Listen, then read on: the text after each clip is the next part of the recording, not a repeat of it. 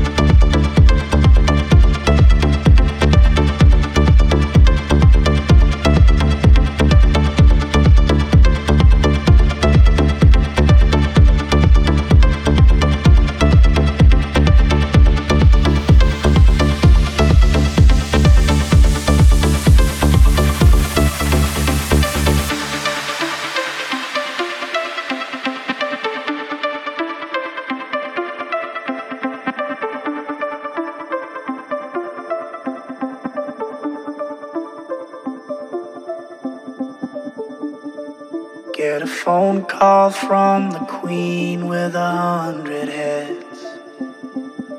She says that they're all dead. She tried the last one on, couldn't speak, fell off, and now she just wanders a hall. thinking nothing, thinking nothing at all.